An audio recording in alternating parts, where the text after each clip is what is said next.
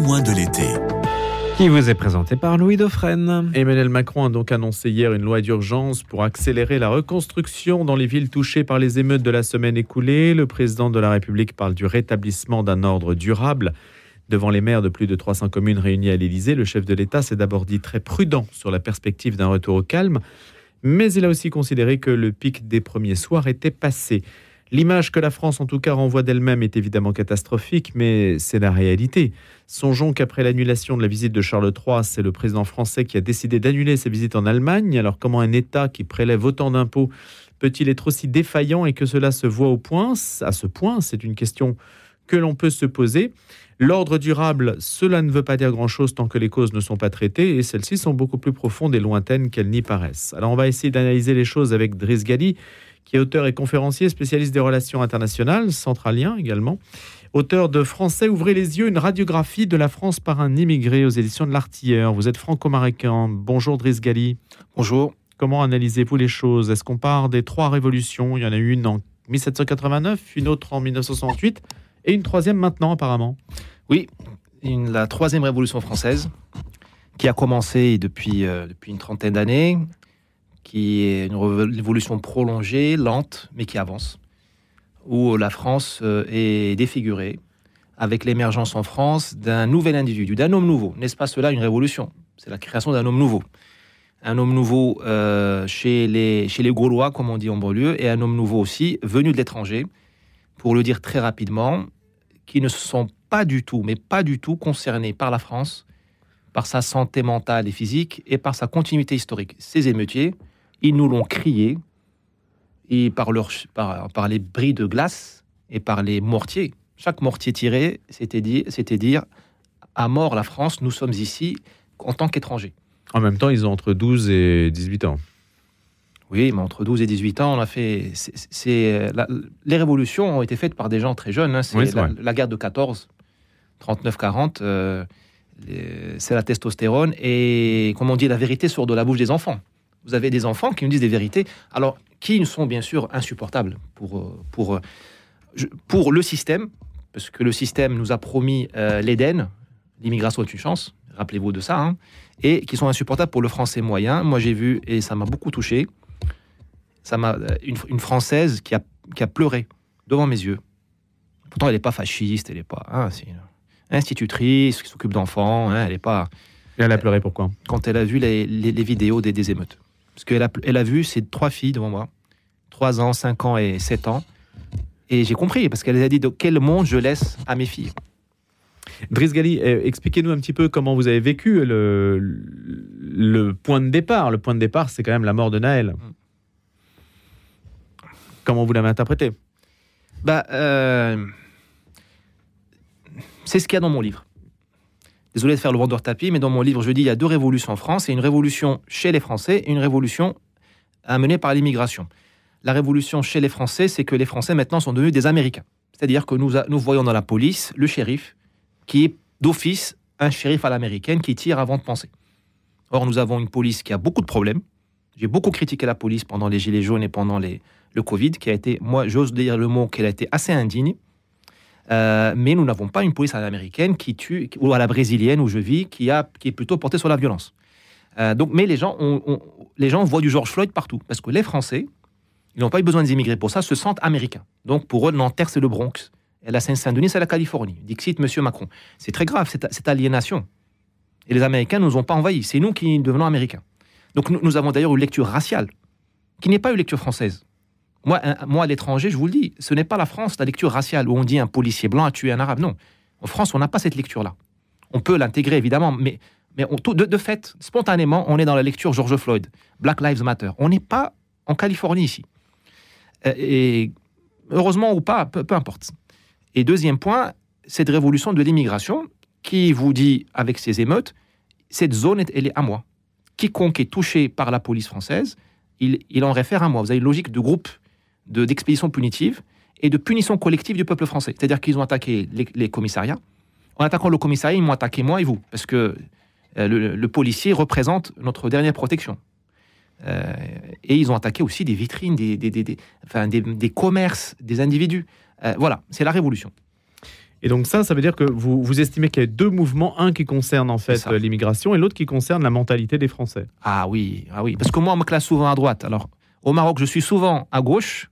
En France, je suis malgré moi classé à droite. Peu importe. Les- De toute façon, tout ça va changer pendant la Révolution. Vous Ça n'a pas beaucoup d'importance à la on a plus vérité. de- Voilà. Mais pour notre système médiatique, malheureusement, ce sont des certificats de respectabilité. Oui, oui, euh, nous avons deux cyclones. Vous avez un cyclone de l'identité, de l'âme française, que le mot identité est trop connoté.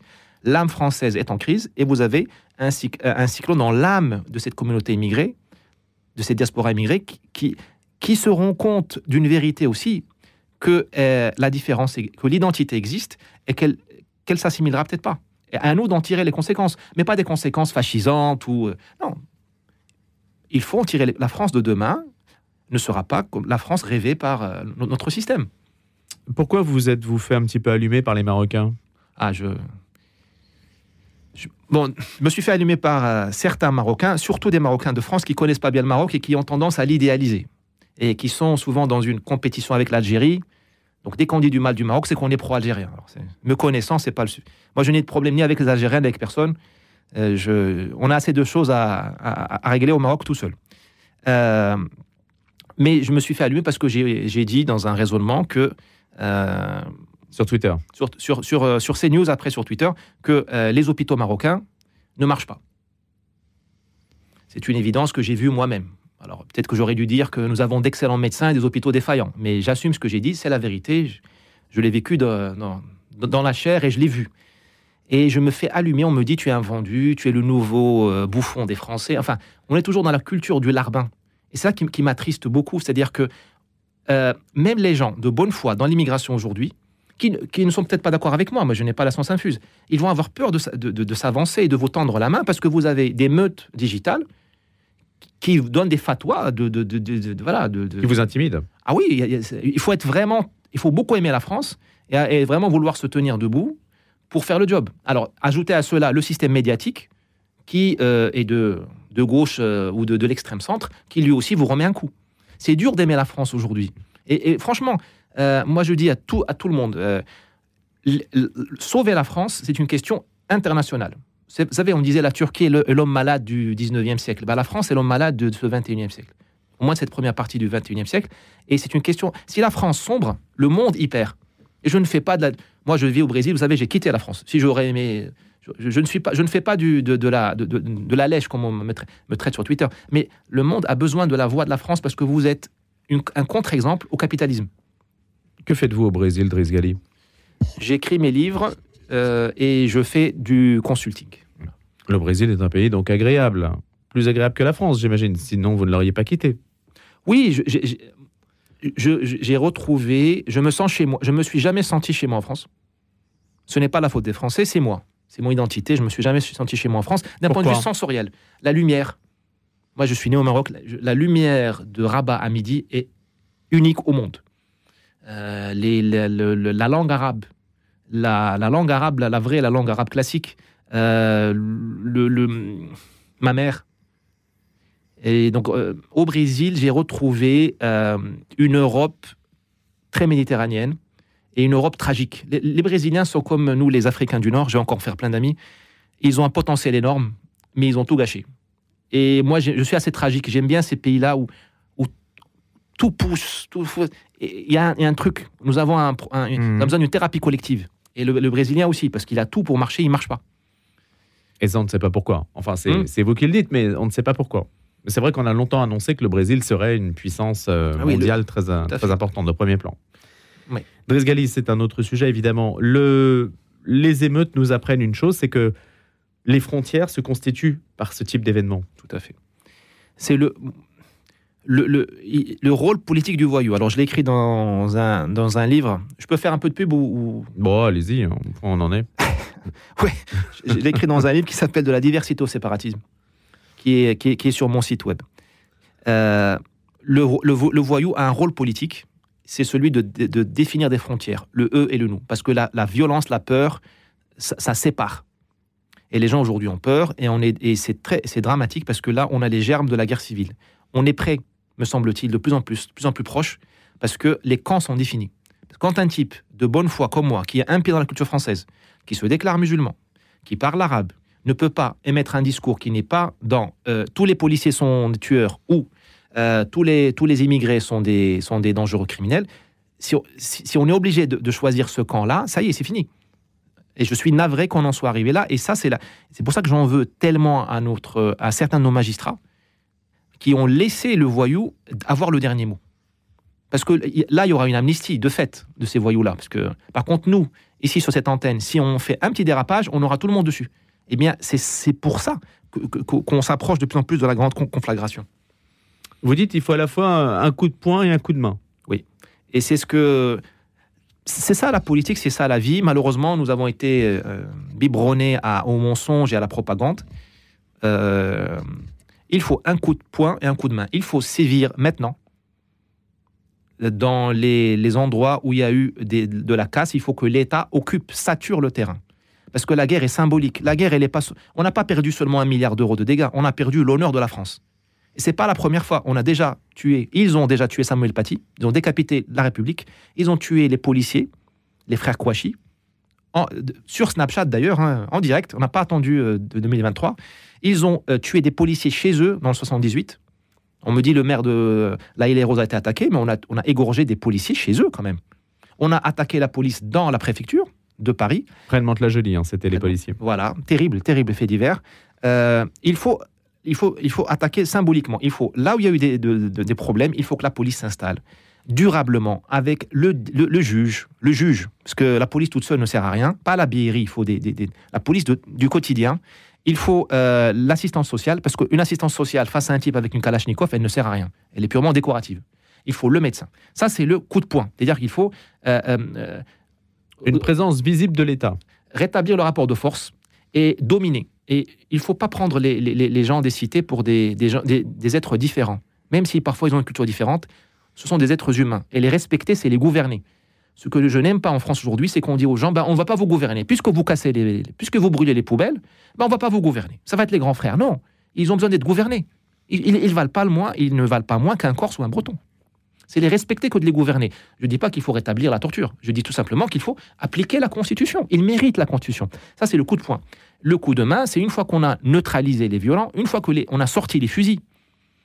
Un grand Français d'Afrique du Nord, David Galula, il disait L'homme qui porte un fusil a toujours le dernier mot. Donc, tant qu'il y a des fusils à Marseille, on fait n'importe quoi.